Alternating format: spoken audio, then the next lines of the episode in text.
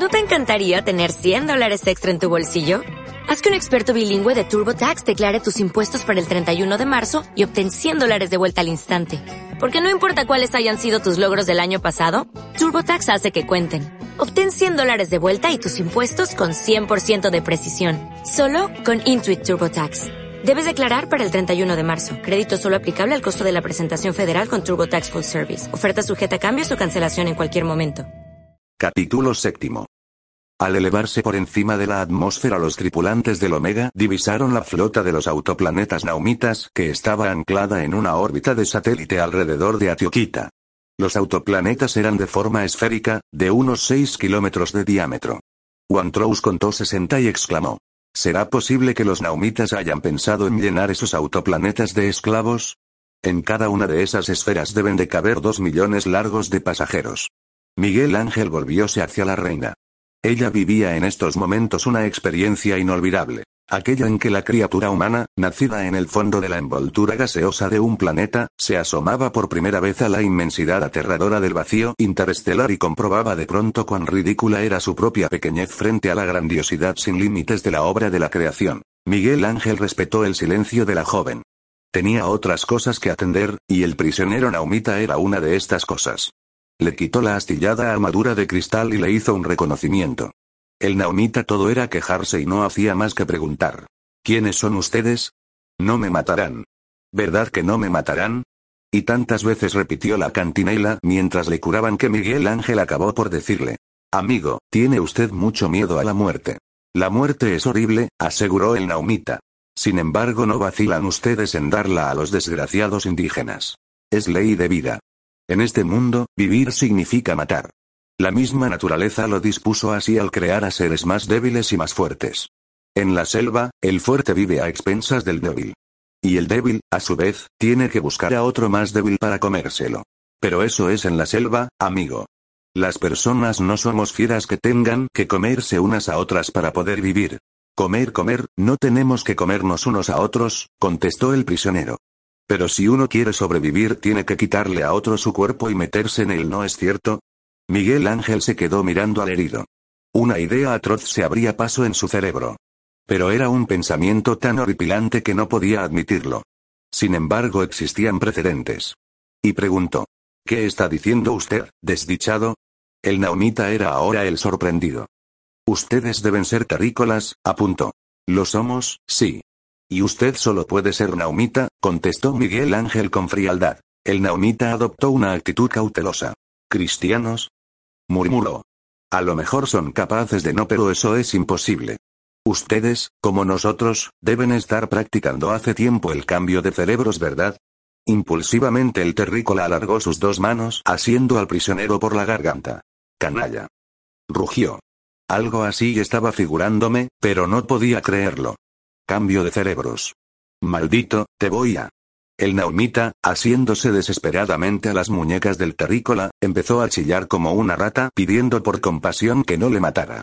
Pero sus gritos cobardes, lejos de mover a compasión a Miguel Ángel, no hacían sino despertar en este un deseo más ciego de acabar con la vida de aquel miserable. El naumita, agudizando su ingenio en el póstumo segundo de vida, recurrió a la estratagema de gritar. Eres cristiano. No puedes matarme. Tu Dios te castigará. Las manos del terrícola aflojaron su presa alrededor de la garganta naumita. Habla maldito, rugió Miguel Ángel zarandeándole. Y el naumita habló. Temblando de terror, bajo la mirada del almirante terrícola, confesó la más horrible y sacrílega de las verdades. El cambio de cerebros de un cuerpo a otro era un experimento muy antiguo entre la bestia gris. Esta habilidad quirúrgica de los Torbor había contribuido en gran manera al extraordinario desarrollo de su ciencia. El sabio Torbor, después de haber acumulado en su cerebro la sabiduría de dos o tres siglos de experiencias, no se veía como el sabio terrícola ante el inminente riesgo de ver interrumpidas sus elucubraciones mentales por la inevitable llegada de la muerte. Los científicos más eminentes, los grandes estrategas y los emperadores Torbod eran seres casi eternos.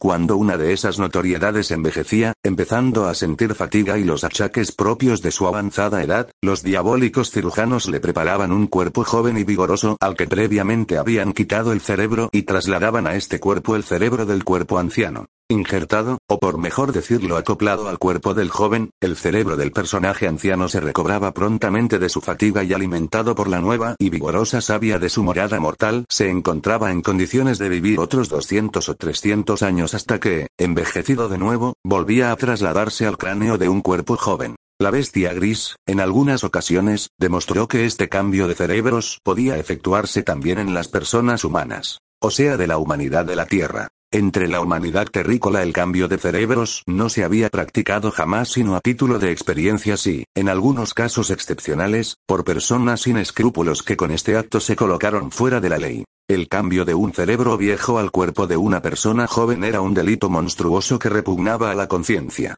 Este cambio no solo implicaba necesariamente el sacrificio de una persona joven, lo cual era considerado en la práctica como un asesinato, era también una rebeldía a las leyes de la creación, la cual había establecido rigurosamente las reglas por las que se regía la vida y la muerte en su obra universal. Los naumitas habían caído en este pecado. En realidad y como no eran cristianos, ni siquiera lo consideraban un pecado. El cambio de cerebros era lícito entre ellos. Así lo confesó el prisionero, ingenuamente sorprendido de la expresión de horror que se pintaba en los rostros de Miguel Ángel y del capitán Wantrous. Así quedaba explicada la mención del naumita a la ley de la selva. Matar para poder vivir. La anarquía más espantosa reinaba en aquellos planetas donde el fuerte ejercía su poder sobre el débil. Difícilmente se podía imaginar un mundo donde el hombre, al llegar a una avanzada edad y presentir próxima la hora de la muerte, buscaba con ojos de codicia el cuerpo joven de un semejante, para arrebatárselo y alojarse en él. Esta gente se ha vuelto loca de remate, aseguró Wantrous. Miguel Ángel miró severamente al prisionero. Naturalmente, dijo. Vuestras periódicas visitas a este planeta no persiguen más objeto que hacer acopio de cuerpos jóvenes para trasladar a ellos vuestros cerebros. El naumita confesó que así era. No siempre era fácil encontrar cuerpos jóvenes a los cuales trasplantarse en Naum. Atioquita venía a ser como un vivero de cuerpos vigorosos al cual venían de vez en cuando los naumitas para secuestrar unos cuantos millones de indígenas y llevarlos a Naum. La desvergüenza de estos tipos es inaudita, murmuró el capitán Wantrous. Espero que nuestro autoplaneta Valera haya llegado allá y les esté ajustando las cuentas. Y nosotros se las ajustaremos aquí, contestó Miguel Ángel, relatando a continuación para Milvana todo lo que acababa de saber por boca del prisionero. El asombro de Milvana no tuvo límites. Los antioqueños, dijo, siempre habían creído que los jircas se llevaban a sus jóvenes para hacerles sus esclavos. En los tiempos más antiguos, los antioqueños creían a los jircas hijos del cielo y celebraban grandes fiestas en su honor cuando venían a su planeta, considerando que se les dispensaba una gracia divina al escoger entre sus jóvenes de ambos sexos a aquellos que habían de servirles de criados en el mundo donde moraban. Posteriormente, los jircas perdieron mucho de su dignidad celestial y empezó a considerárseles como una calamidad irreparable. Navistán, nación donde se desarrollaba un matriarcado milenario, fue por el carácter guerrero e independiente de sus amazonas el primer pueblo que se rebeló. Durante mucho tiempo Navistán luchó completamente solo contra los corsarios jircas. Las continuas derrotas de que fueron objeto agudizaron el ingenio de las amazonas. Ellas descubrieron la pólvora, el telescopio, la brújula y, posteriormente, la máquina de vapor y el motor de explosión. Navegantes y conquistadoras, las amazonas extendieron sus dominios por todo el globo, difundiendo a la vez que su dialecto, sus conocimientos y su irreverente desprecio hacia el jirca. Atioquita se contaminó del espíritu de rebeldía de las amazonas y los jircas, en cada nueva correría, encontraban por todas partes una mayor resistencia acompañada de medios defensivos más eficaces. Claro que la defensa antioqueña se estrelló siempre contra la solidez de las armaduras de cristal y los impenetrables cascos de los buques aéreos jircas. Pero los antioqueños no se desanimaban y después de cada racia de los corsarios se aplicaban con renovado esfuerzo a inventar nuevas y más eficaces armas. Este noble esfuerzo empezó a dar sus mejores frutos en los últimos 25 años de Antioquia, 50 años de la Tierra. Aunque en los últimos siglos se progresó muy poco a poco, en realidad se habían asentado las bases de un enorme número de descubrimientos que luego empezaron a sucederse con rapidez. El pueblo, desde luego, no pudo beneficiarse de nuestros adelantos, dijo Milvana. Nuestra nación, como el resto del planeta, se ha dedicado por entero al esfuerzo de guerra descuidando todo lo demás. Y Miguel Ángel Aznar, que ya desde un principio habíase sentido cautivado por la belleza de la joven reina, rindió a esta el culto de su admiración. Un pueblo que lo sacrificaba todo para acopiar medios defensivos no merecía las crueles burlas que los terrícolas le habían prodigado mientras explotaban el país. Como a bordo del Omega no podían hacer otra cosa sino dormir y charlar, Miguel Ángel tuvo ocasión de ir conociendo mejor a Milvana y al pueblo de las Amazonas en las interminables conversaciones de aquellas 50 horas que duró el viaje. Y cuanto más la trataba más prendado, sentíase el almirante de las cualidades de la joven reina. Mientras tanto ocurrió que el prisionero Naumita, se llamaba Deivo, supo que su aprehensor se apellidaba Aznar. ¿No será casualmente pariente de aquel almirante Aznar que peleó contra el imperio de Naum hace cuatro mil años? Preguntó. Hijo del mismo que peleó dos veces contra el imperio de Naum y lo derrotó en las dos ocasiones, contestó Miguel Ángel con orgullo. El naumita mostraba cierta incredulidad. ¿Cómo era posible que sin practicar el cambio de cuerpos viviera todavía el hijo del almirante Aznar? Miguel Ángel tuvo que recordarle entonces que mientras en Naum transcurrían dos mil años, su padre invirtió solamente 50 en realizar la travesía del espacio durante su viaje de regreso a la Tierra. Como la actividad de la vida era frenada al alcanzarse grandes velocidades, el almirante había podido realizar esta hazaña y emplear otros 60 años para regresar a la galaxia Torbo después de haber vivido 75 años en la Tierra. De manera que el viejo almirante está aquí, murmuró de Ivo asintiendo a la explicación. ¿Sabe él que su hija vive todavía en Naum? ¿Una hija de mi padre en Naum? Usted debe estar equivocado. Mi padre no dejó atrás ninguna hija al emprender el regreso a la Tierra. Pero el Naumita insistió. Sí, el almirante dejó una hija en Naum, aunque era posible que él mismo lo ignorara. ¿No estuvo casado el almirante con la princesa Ámbar en Naum? Miguel Ángel asintió.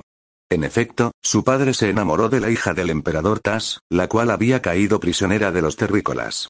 Cuando sobrevino la estrepitosa derrota del imperio de Naum y el autoplaneta zarpó en busca de los planetas Torbor, el almirante llevó consigo a la princesa y se casó con ella.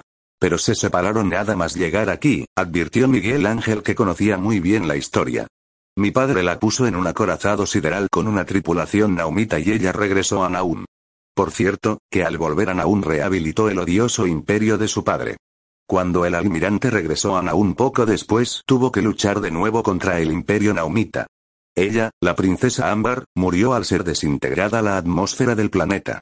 Todo es como usted dice, excepto en un punto, dijo Deivo, al regresar a Naun la princesa traía una niña que nació durante el viaje de regreso. Era hija suya y del almirante Aznar. Imposible. exclamó Miguel Ángel. Jamás tuvimos noticias de la existencia de esa niña. Porque la princesa lo ocultó. Temía que el almirante quisiera apoderarse de su hija.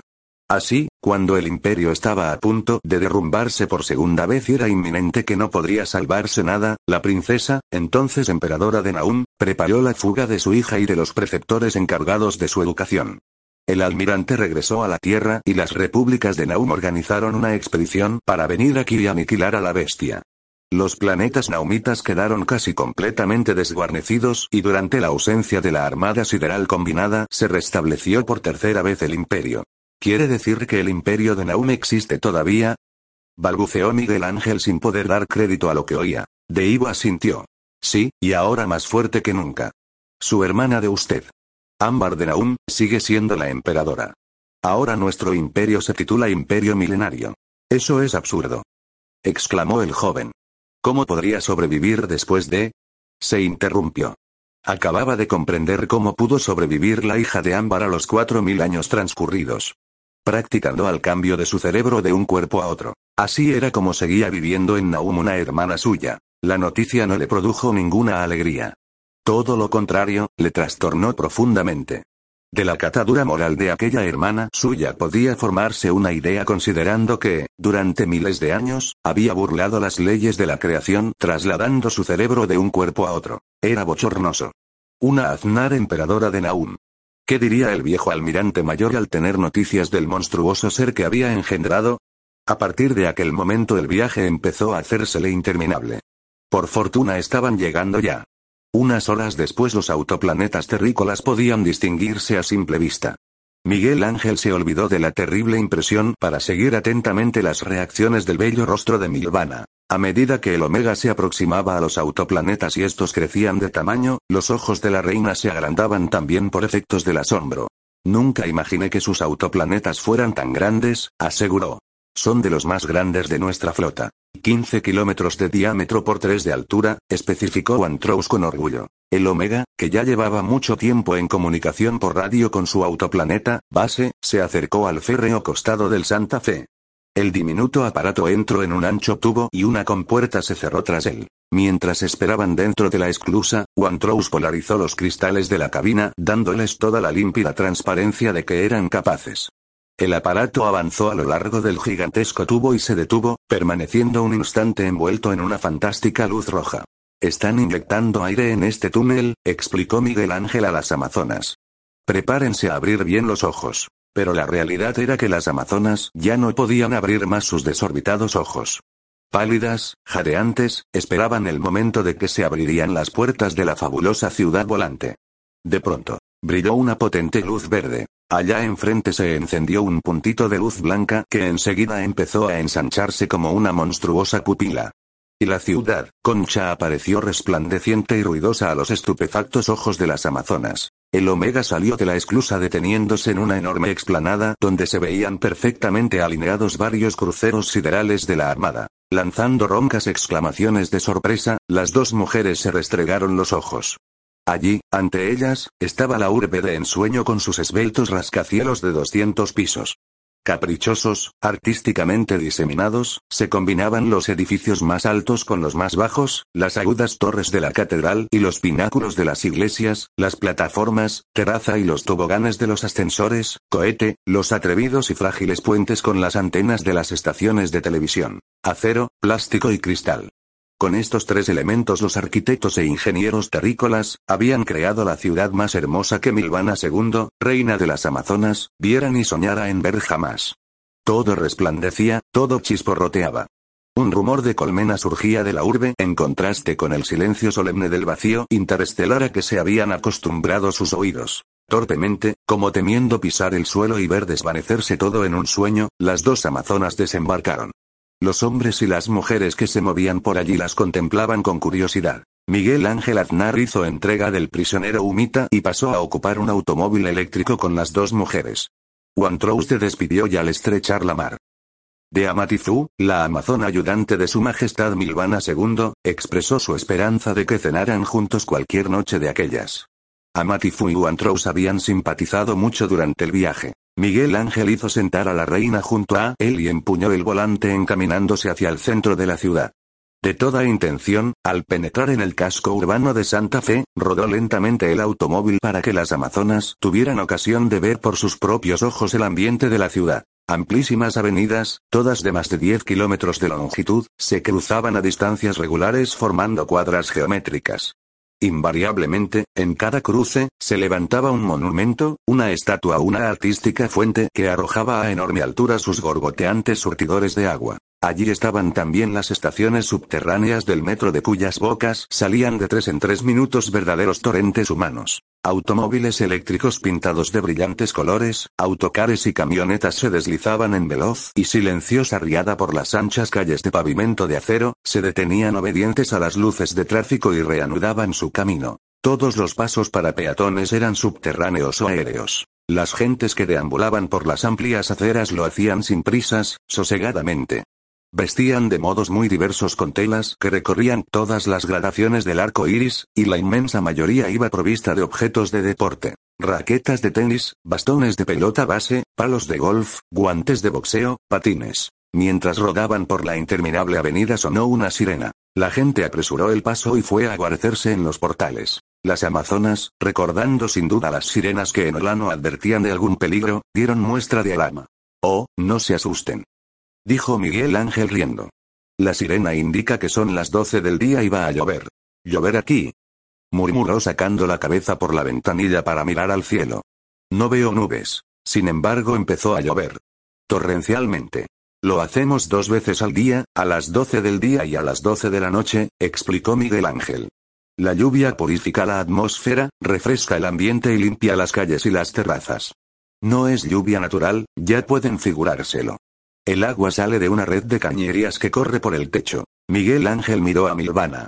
La soberana de las Amazonas había emprendido el viaje con las mismas ropas destrozadas que llevaba al ser rescatada de entre los escombros de su fortaleza. No están ustedes muy presentables con esas ropas, dijo el almirante. Como no hay verdadera prisa vamos a entrar en un almacén para que se provean de vestidos. Y en efecto, Miguel Ángel aparcó el automóvil en una plaza. Luego de andar un buen trecho llegaron a un edificio inmenso, lleno de gente que entraba y salía incesantemente.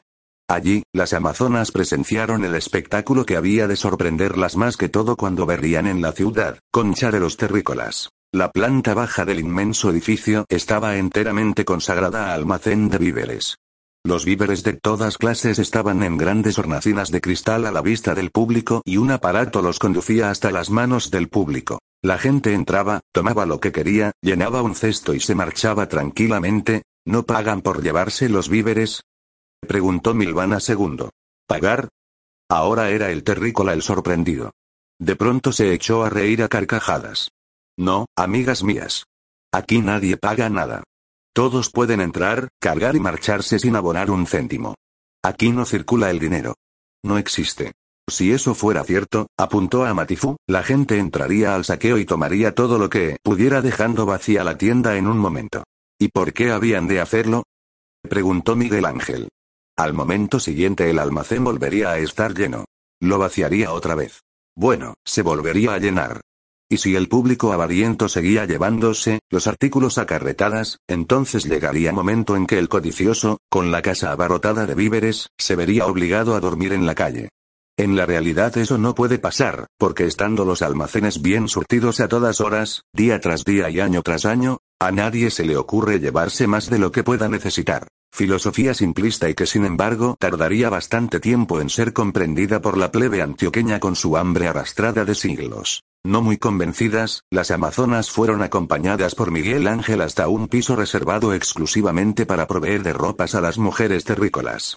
Una muchacha que estaba a cargo de la sección para aconsejar y ayudar a las clientes, se hizo cargo de las dos muchachas. Al salir del vestuario, vestidas de pies a cabeza, la opinión de las amazonas respecto a la nación terrícola, había sufrido un profundo cambio. Acababan de ver ropas confeccionadas en cantidad suficiente para vestir a todas las mujeres de Navistán. ¿No te encantaría tener 100 dólares extra en tu bolsillo? Haz que un experto bilingüe de TurboTax declare tus impuestos para el 31 de marzo y obtén 100 dólares de vuelta al instante. Porque no importa cuáles hayan sido tus logros del año pasado, TurboTax hace que cuenten. Obtén 100 dólares de vuelta y tus impuestos con 100% de precisión. Solo con Intuit TurboTax. Debes declarar para el 31 de marzo. Crédito solo aplicable al costo de la presentación federal con TurboTax Full Service. Oferta sujeta a cambios o cancelación en cualquier momento.